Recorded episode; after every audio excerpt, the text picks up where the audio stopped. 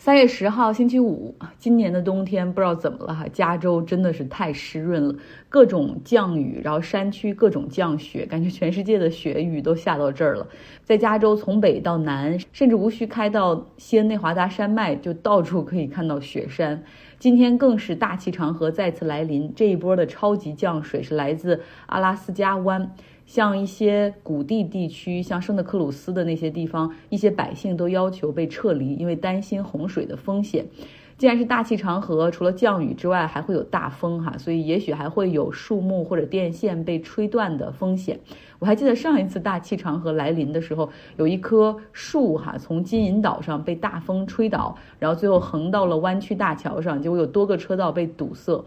那么，为什么冬季的加州忽然之间这么多雨呢？而夏季却依旧那么干旱？其实这就是气候变化的一部分，因为太平洋热带地区的水温出现了异常，气温升高导致厄尔尼诺，让天气变得更加湿润。与它相反的就是拉尼娜，拉尼娜会让天气变得更加干旱。那会让墨西哥湾那边的飓风更加活跃。过去这两种天气之间会有一个稍微长期的，就比较稳定的，叫 neutral period 哈，就有一段时间是正常的天气。那现在由于气候变化的发生哈，经常是拉尼娜结束，厄尔尼诺马上跟上哈，所以这种不正常的天气，未来我们可能会看到的越来越多。今天我们要主要的说一下，就是发生在欧洲各国的罢工，各有各的原因哈。当然，春斗是工会为百姓、为工人争取权利，每每年春季哈都要做的重要的事情，主要就是为了提高工资和福利。像英国有很多工会，其实一直在不断的进行一些小规模的罢工，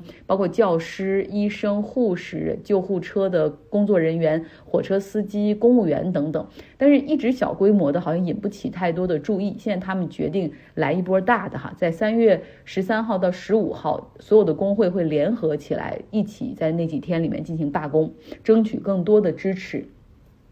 那法国呢？从今年一月份以来，已经有多次大的罢工。他们主要的目的是反对政府延迟退休计划。马克龙政府之前公布，哈，计划把退休年龄从六十二岁推迟到六十四岁。多个工会联合组织，目前呢是有一百多万人走上街头，然后开始罢工，包括石油炼化工人、电力工人、地铁、铁路、航空以及教师工会。哈，这些工会联合在一起说。如果马克龙还不响应的话，那么这场罢工会让法国彻底停止转动。那如果他还不理睬的话，那么罢工还会继续哈，会让法国 one knee down，就是说甚至一条膝盖单膝跪下哈，就让这个国家好像彻底要陷入半崩溃的状态。那现在这种情况下，其实法国大部分的地区的学校都停课了，因为有很多就像电力都无法保障，会面临着停电，然后因为交通很多，比如说五个班。次里面只有一班能够正常保证，所以很多人没有办法正常去上班哈。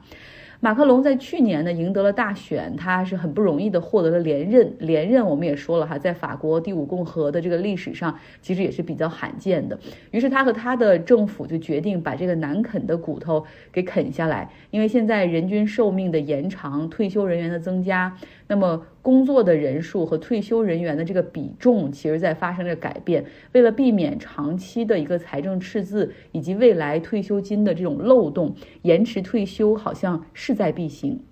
但你知道，这切实的关系到百姓的实际利益哈。就像如果你偷偷的把他的医保卡里的这个金额减少，或者社保的收入降低的话，那很快就会把人逼上街头，因为这直接导致个人利益受损哈。那法国工人就说了，让我们再多干两年才退休，呃，想都别想哈！你要想解决这些财政缺口，实际上你有更多的手段，比如说可以向富人多征税。但是马克龙因为他是富人的代言人，所以他不愿意，只能让我们这些工薪阶层多干活儿，呃，所以他们就是认为说，马克龙你准备好了吗？这次我们一定要对抗到底哈！如果你不让步的话，那么这将是一个 unlimited strike，就是一个没有停止的罢工。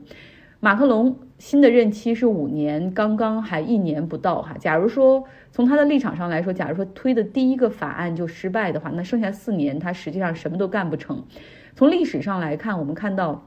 法国的不同政府其实对于延迟退休的这种强硬程度也有所不同。一九九五年的时候，当时法国政府希望延迟退休，但是因为抗议实在太多了哈，最终顶不住压力取消。但是在二零一零年的时候，各种抗议没能够阻止萨科齐政府将退休年龄从六十岁延长到六十二岁。啊，这是法国的情况。我们再来看看德国，德国也在进行罢工哈，这主要是因为通胀的压力太大了，物物价都在涨，人们感受到了这种越来越多的压力。来听听 Jessica 的切身感受。大家好，我是 Jessica，今天我们来观察一下正在德国如火如荼进行的罢工。嗯，我生活的杜塞尔多夫上周二。然后，呃，连续进行罢工两天，呃，城市交通瘫痪，像邮局。嗯，邮局在德国就是非常重要的信件呢，都会通过邮局来往。比如说签名呀，呃，必须要本人签字，然后他要先给你邮寄过来，然后签完字，然后再给你邮寄过去。还有这个账单啊，在德国呃买什么东西呀，嗯，都可以说呃，就是你把地址留给他就好了，是手机号他都不要，他呢就会给你邮寄账单。但是如果这这个账单你一直不支付的话，就会产生一定的费用，甚至还会呃，就是有那种要账的公司来找到。你那这个时候，这个账单。就会滚的金额很大了，嗯，因为我之前就遇到了，已经遇到过两次了，啊，那这些都是由于搬家导致的，所以说在德国搬家的时候也会有邮局服务，就是他会把你啊现在在这个地方收到的信件全部给你转移到下面一个地方，啊，这种服务也是收费的，所以在德国呢，这个邮局是一个非常重要和关键的地方。在德国有一个呃部门叫 FED，这个 FED 呢是一个工商联合部门，呃或者说是一个联合工会，这种联合工会的话，它就是代表他是一个人民的代表，和政府和商会进行谈判。那这次的话，这次的罢工主要是由于第二轮的谈判 FED 失败。啊，他这次要求的第一就是针对过去十二个月的通货膨胀、恶性通货膨胀，要求补偿分成两次，第一次是一千欧，第二次是一千五百欧进行一次补偿。第二的话，呃，要增加百分之十点五的薪酬。由于第二次的谈判失败，他们会进一步的进行 Warnstrike，Warnstrike 就是 Warning，Warning Strike，警告性。的罢工，那这样的罢工其实非常的影响生活，因为首先公共交通没有办法坐嘛，而且，呃，部分呃垃圾车呃也会进行罢工，呃，公共的部门，比如说办一些。公共的银行，呃，也会进行，就是你没有办法过去办理业务，挺影响的。啊，其实对于我自己来说也不太理解，就是我在这儿这几年吧，就正好就完完全全的就感受了他这种通货膨胀。嗯，眼睛的确也看见了，但是呃，毕竟我不是就是搞金融的背后的那种操守，然后能够有上帝的视角去看每一个环节。那对于我自己来说，感受最深的就是呃，鸡蛋呀什么啊这些东西全部都是以两倍，呃，平常每天都要吃、每天都要用的鸡蛋、面粉和油，这些都涨了两倍以上的价格。像这些东西，而且还经常超市里面出现断供，导致人们经常要去囤去抢这种事情。他们说以前在德国是没有发生的。我自己在这边也囤了好几次的大米呀、面粉。那事实告诉我，囤这些还是有用的。为什么呢？呃，倒不是说真的就没有吃的了，是因为我当时买的时候，比如说油，我当时买的时候是一块三毛五，我就买了好几瓶。现在再去买的时候，已经变成了两块七，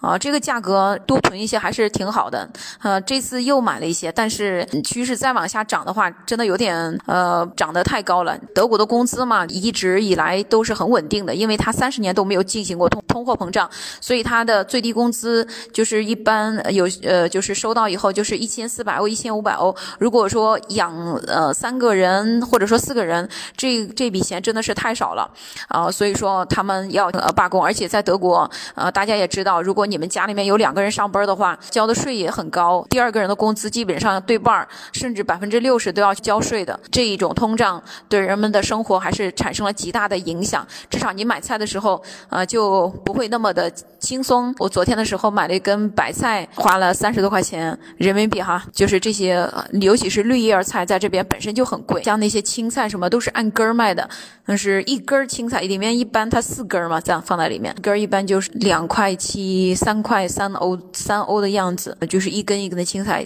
长得倒是。很好，也很很饱满很大，但真的是太贵了。我在这边就是买青菜的时候，我会就说买回去我就赶紧要吃掉。我记得小时候我们家种了好多青菜啊，我一下子就好多，我妈把所有青菜都都整一起做成那种青菜青菜卤菜一样的东西，就这边就是按根儿买，真的不敢随意乱吃的。